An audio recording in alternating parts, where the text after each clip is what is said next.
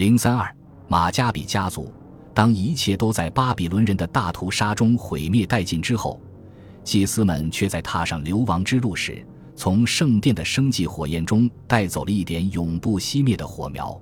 这点火苗被放在一个秘密的坑中保护起来。但当他的守护人尼赫迈亚来取走它，用于重建耶路撒冷时，坑中却灌满了脏水，火苗早就熄灭了。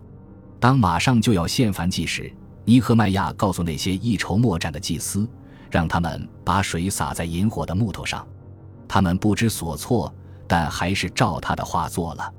刹那间，一缕阳光闪过，浸透水的木头自燃起来，于是古老的圣火重新燃烧起来。《马加比二书》的作者就是这样描述的。或许他的文学想象力本身就是一点跳动的火苗。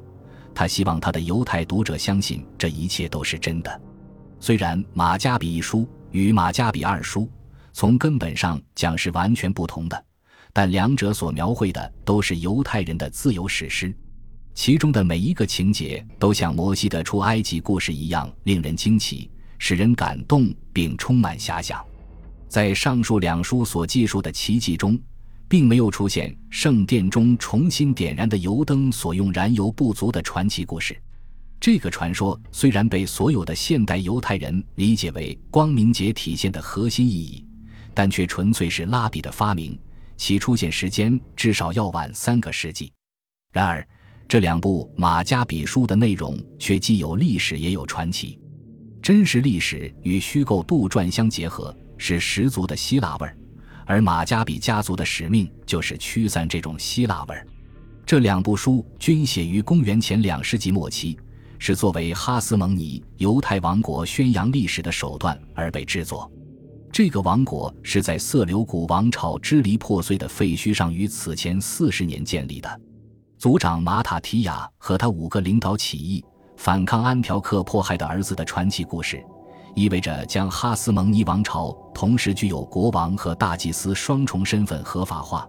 而这样的规制本身就是一个令人惊异的、史无前例的创新。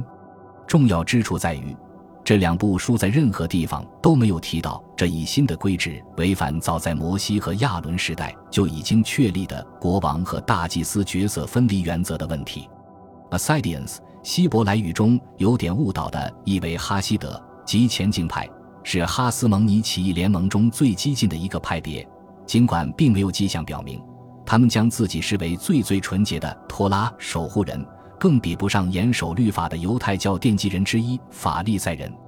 在对有关篡夺祭司职位的指控，当哈斯蒙尼国王亚历山大詹尼亚斯试图在圣殿主持祝棚节的活动时，曾遭到一伙耶路撒冷暴民投掷香橼果进行反击时。哈斯蒙尼人需要表明自己的身份，即他们是一系列神迹的制造者，并且无论在军事上还是在宗教上，他们是被指定的反抗希腊化污染的托拉犹太教的守护人。尤其在当时各种各样的传言非常混乱的情况下，更是如此。同样的，当托拉中的诫命对自己不利时，犹太当局第一次提出要对其进行修改。在犹地亚一个小村庄里，一些手无寸铁的村民在一个安息日被屠杀。于是，铁锤由大马加比决定，如有必要，他们不惜在安息日战斗。这个决定被时事发展证明是正确的。所有的迹象都表明，正如那些人格轻浮的异族世界的国王一样，哈斯蒙尼人也认为自己是神指派的。他们制定了官方节期——光明节。并且自奉为被玷污的圣殿中的清洁者和献祭人。由于在与强敌希腊军队的对抗中取得了意想不到的成功，并且务实地利用与罗马人结成的联盟，以及与竞争对手色流古人的长期不和，哈斯蒙尼人很快就树立起强大的信心。这个犹太王国比之前任何一个以色列王国在领土上的野心都更大，在另一教徒改宗的道路上走得更远。他们的军队包括大量由外国雇佣兵组成的分队，从爆发起义的犹地亚山区核心地带出发，途经撒玛利亚，进入加利利地区，一直推进至希腊沿海城市托勒密，然后向北进入黑门山一带，直达现在所称的戈兰高地，甚至还进入了叙利亚，随后越过约旦河，进入摩崖山区和亚门山谷，而向南则进入了内格夫沙漠，攻占了原来属于非利士人和腓尼基人的古老要塞城镇雅法、加沙和亚什基伦。他们征服的过程也是另一教徒改宗的过程，有时是强制性的，但这个过程中身体上的痛苦有时并没有想象中的严重，因为当地的一些居民至今一直在实行割礼制度。这个小朝廷在保护托拉的意义上取得了成功，而其至少表面上看起来是一个新生事物。约翰·胡肯奴是历史上第一个发行铸币的犹太统治者，尽管当时的硬币面额不大，尺寸也很小。硬币的一面通常是象征丰裕的号角和石榴，另一面则有意识地刻着原始的希伯来象形文字。这种文字当时大多已被废弃。人们更喜欢使用亚述阿拉米方块字，希伯来文至今仍在沿用这种形式。胡肯奴称王时使用的不再是熟悉的希腊名字，而是在雕刻铭文时用乔纳丹大祭司和犹太人委员会首领马加比一书最早用希伯来文写成，但只有希腊文本得以流传下来。他以同样的方式表明，其内容乃是这个再生的犹太王国的真实史诗。并且其叙事风格与希伯来圣经对历史的描述非常相近，而马加比二书则有更多夸张的神话和诗意的杜撰，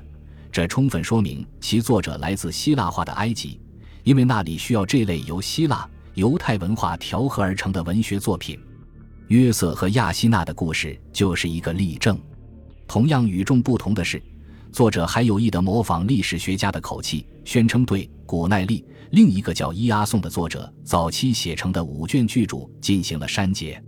马加比二书的开篇是一封写给埃及犹太人的信，其中就包括神奇的保护圣殿生计火种的故事，暗示着无论世俗权力如何变化，犹太教的火种总能从一个地方带到另一个地方。从意识上讲。像安息日缩草纸的作者在三个世纪前对向导犹太人诉说的那样，埃及犹太人需要通过遵守节期的仪式聚集在耶路撒冷的权威之下，因此他们仔细挑选特定的日期，基斯流月第二十五天即圣殿恢复献祭的日子。哈斯蒙尼官方规定将这一天作为新的自由日庆祝光明节。事实上。马加比书的作者庞佛得到了新的哈斯蒙尼祭司兼国王的指示，明确地提出，他们希望光明节的庆祝活动不仅要像祝棚节一样延续八天，并且还赋予这一节日与逾越节、五旬节、祝棚节这三大朝圣节日同样的神圣地位。关于这件事是否发生过的问题，拉比教义持否定态度。认为这显然是将马加比书凌驾于圣经法典之上。拉比们在检讨过去时，完全有可能做过认定，认为哈斯蒙尼人的创新行为中掺杂着某些难以捉摸的世俗因素。鉴于马加比书的两位作者为了将这次解放与早已成型的出埃及故事相媲美，做了如此大的努力，这样的模拟可能真的没有发生过。但无论马加比二书的作者是谁，这个人肯定知道如何用古典的后荷马风格写作史诗，使其传奇故事中充斥着各种奇迹、诅咒和离奇的不可能事件，从而满足了有文化修养的希腊化的读者群的阅读需求，用希腊风格表达希腊人的必胜信念。在马加比一书中，因疯狂而受惩罚的安条克四世，在一片陌生的土地上。经历了巨大的悲伤后，死于小亚细亚。他在弥留之际，曾为他对犹太人的迫害行为而痛心忏悔。而在马加比二书中，他的临终时刻却被活灵活现地描述为，在上帝加给他的腹泻引发的臭气熏天、不可抑制的阵阵痉挛中，慢慢咽了气。这个人先想了一会儿，觉得他能够着天上的星星。此时谁又能受得了他身上那种令人无法忍受的恶臭呢？在他垂死挣扎的恶臭中，这位饱受折磨的国王希望能皈依犹太教，而如果他能够活下来，一定会为整个世界都在宣扬托拉而感到惊奇。与之类似，尽管这两部书讲述的都是犹太人拒绝服从安条克王朝律法的殉教史，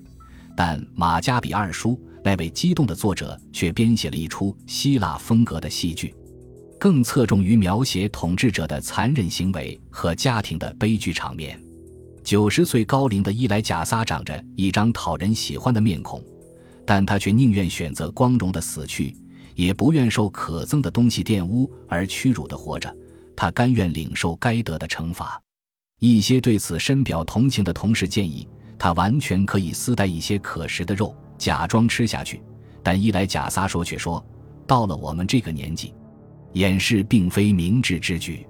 一位七个儿子的母亲眼看着他的孩子们就要在一口大锅里活活烹煮而死。第一个有话要说的孩子被割掉了舌头，四肢也被砍了下来，然后放在一口苹果里煎炸。他的兄弟们看着这一切不为所动，宁折不屈。他们一个个的遭受残酷的折磨，剥皮甚至更残忍的酷刑，但他们都毫不动摇。安条克感到非常沮丧，但这个狡诈的家伙用矛插住第七个孩子，逼迫悲痛欲绝的母亲说服这个唯一的幸存者服从他的意志，并放弃犹太教。而这个孩子归顺后，将得到巨大的财富和王室的宠爱。这位母亲当然没有接受，她请求儿子原谅我。你在我的肚子里待了九个月，我奶了你三年，并把你养大。安心去吧，我将伸开慈爱的双手迎接你们弟兄的归来。儿子回答说，他会拒绝服从国王的命令，而遵守摩西授予我们先祖的律法诫命。安条克被激怒了，他命令对这个年轻人施以比其兄长更严厉的刑罚。尽管我们前面已经目睹了各种各样残忍的折磨手段，但实在难以想象什么才是更严厉的刑罚。本集播放完毕，感谢您的收听，喜欢请订阅加关注，主页有更多精彩内容。